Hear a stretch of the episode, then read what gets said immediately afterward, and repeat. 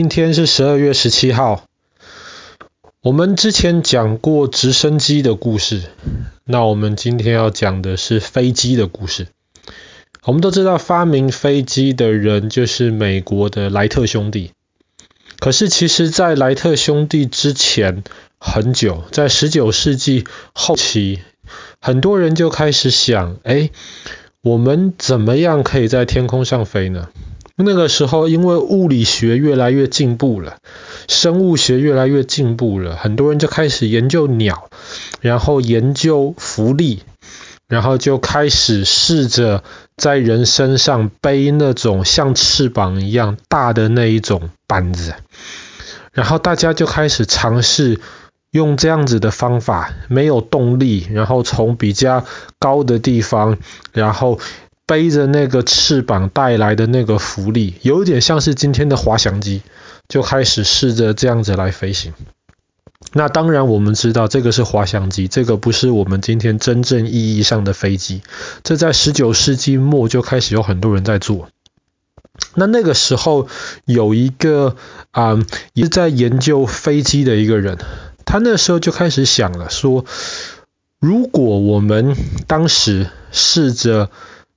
背上背着一个翅膀，但是那个翅膀上面如果还装一个引擎的话，那么是不是我们就可以不单只需要风，我们就可以让让我们背着的那个飞机用引擎来带着它飞？那么这个想法其实就是我们一开始最早这种所谓飞机的想法，能够借由引擎的动力，能够来飞行的东西。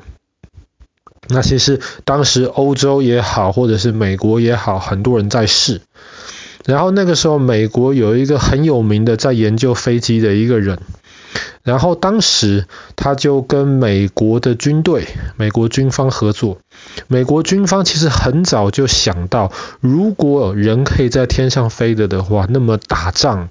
就会有更多不同的方法。所以美国军方就支持那个人开始进行研究，花了很多很多钱。那欧洲，特别是德国，当时也有人在做这样子的研究。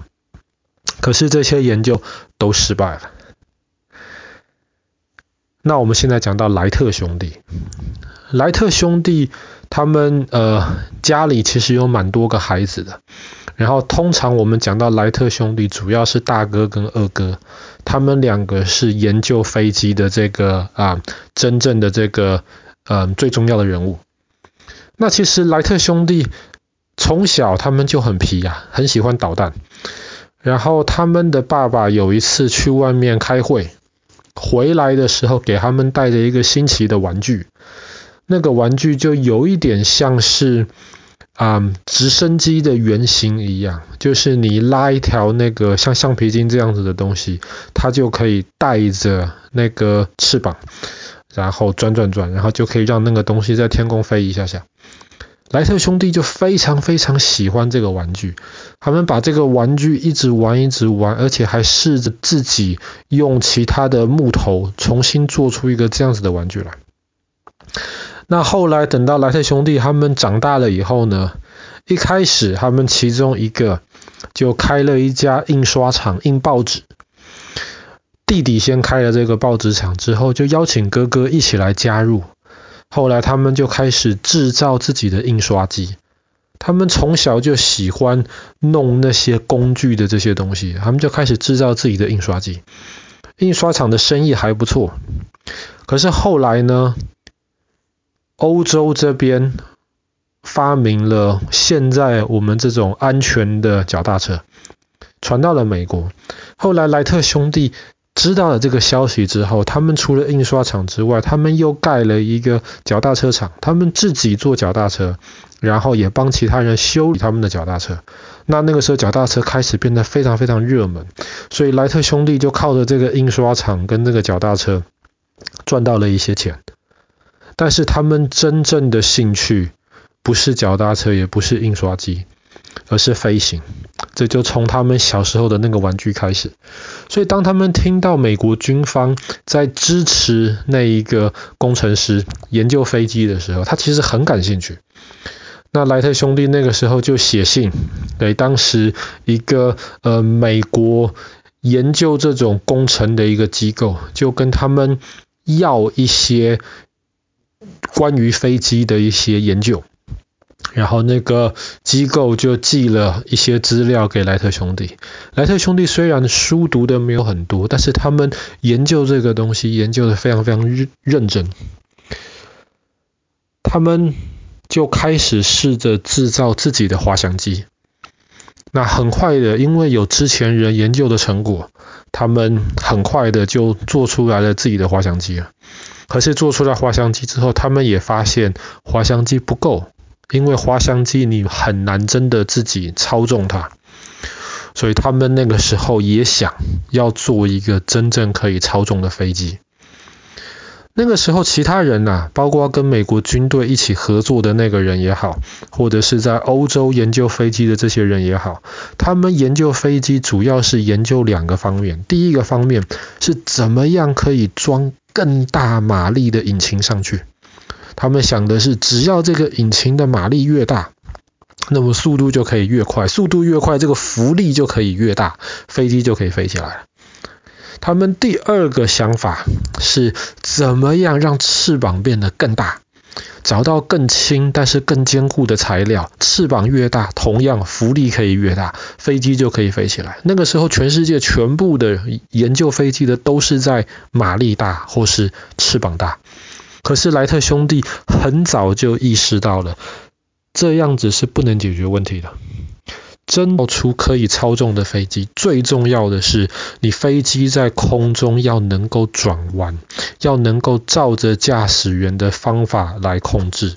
而不是即便有很大的马力、很大的翅膀，但你不能控制，这样子飞起来之后飞一飞、飞一飞，就等着它自己掉下来。这样子是不行的，控制系统才是真正的关键。所以莱特兄弟开始研究控制系统，当时没有其他人在做这个东西。研究研究研究之后，莱特兄弟听到了一个消息，就是和美国军方一起合作的那个工程师花了很多钱，可是做出来的两个原型机都是失败的。哇，这个对于在研究飞机的人是很大的打击。可是莱特兄弟知道之后，他们其实一点都不意外，因为就像爸爸刚刚说的，就他们在研究的之外，其他没有人在研究飞机的控制系统。那么什么叫飞机的控制系统呢？最重要的就是你怎么样让飞机在空中转弯。那你如果仔细研究一下现代的飞机，你会发现现在飞机的翅膀其实的。当然，很大一部分翅膀是固定，可是，在翅膀的背后会有一小片东西，那一小片的东西可以往上往下移动，对不对？那么飞机的尾翼那个 rudder 也是，rudder 后面有一小片东西可以往左往右移动，对不对？那个就是飞机转弯的关键。除了莱特兄弟之外，其他人就以为飞机转弯就跟骑脚踏车转弯一样，你重心移动就好了。可是这样子是没有用的，这样子飞机在空中根本不是控制。所以莱特兄弟很快就想到，有没有办法像风筝一样，把飞机的翅膀，那个时候莱特兄弟想的是做成那种上下两层的那种翅膀，然后那个翅膀关节的部分不是锁死的，是可以像拉风筝一样，这些线可以牵到那个驾驶台的那个地方，然后你透过拉那些线，然后翅膀会进行一些小小的移动，比方说当你拉右边翅膀的时候。那么右边的翅膀就会变低一点点，左边翅膀就会变高一点点。那左边的浮力就大，右边的浮力就小。那么飞机自然左边浮力大，飞机就可以往右转了。所以这种不是固定的翅膀，这样子的设计就是莱特兄弟先开始的，而且这样子的设计一直到今天的飞机都还在使用。所以当莱特兄弟发现了这个诀窍之后，在一九零三年的今天，十二月十七号，莱特兄弟驾驶的这个飞机就试飞成功了。他第一次试飞成功，其实在空中只飞了十二秒，只飞了不到四十公尺。而且这个试飞成功的消息没什么人知道，即便有人听说了，哎，好像有两个人叫做莱特兄弟耶，他们制造出了可以在空中飞、可以控制的飞机了，没有人相信。你莱特兄弟是谁呀？美国军队跟这么有名的工程师花了这么多钱制造的飞机都失败了，你莱特兄弟听都没听过的人，怎么可能做出可以飞的飞机？所以没有人相信。没关系啊，莱特兄弟想没有关系，他们就继续研究。慢慢的，他们的飞机可以在空中飞十几秒，可以飞三十几秒，可以飞一分钟，可以飞五分钟，可以飞十分钟，可以在空中飞半个小时。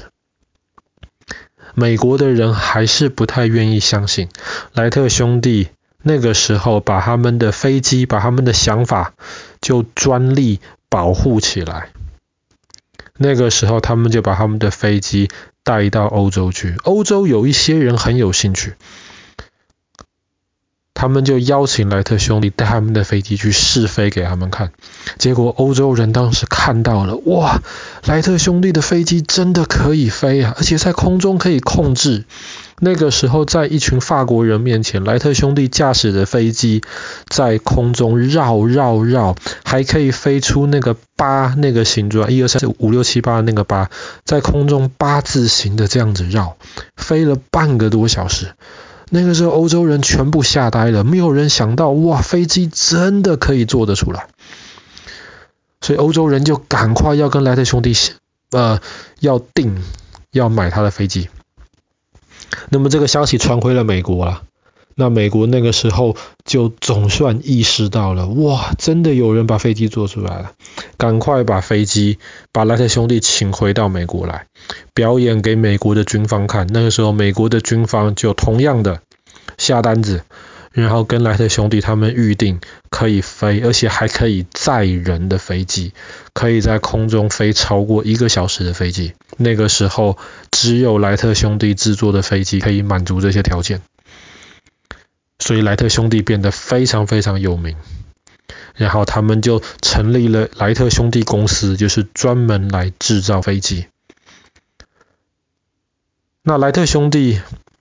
其中一个后来比较年轻就过世了，但是有另一个。活得比较久，他活到后来一九四五年，他亲眼看到飞机把原子弹丢到了日本的广岛跟长崎，甚至在一九四八年，他也活到看到那个时候人类制造出来超音速的飞机，飞得比音比声音还快的飞机，莱特兄弟其中一个都看到了，所以他当时其实。其实从来没有想过，从来没有想过他们制造出来的飞机，后来竟然会变得那么厉害，会从此改变这么多人的的生命，改变这么多人的想法，可以让整个地球变得小很多，一个人可以搭乘飞机。到另一个地方去，这个是以前从来没有想到过的事情。可是莱特兄弟他们就透过他们的发明，改变了整个人类思考的方式。那么这个就是我们今天要讲的故事。在一九零三年的今天，十二月十七号，莱特兄弟创造出了人类历史上第一架真正意义上的飞机。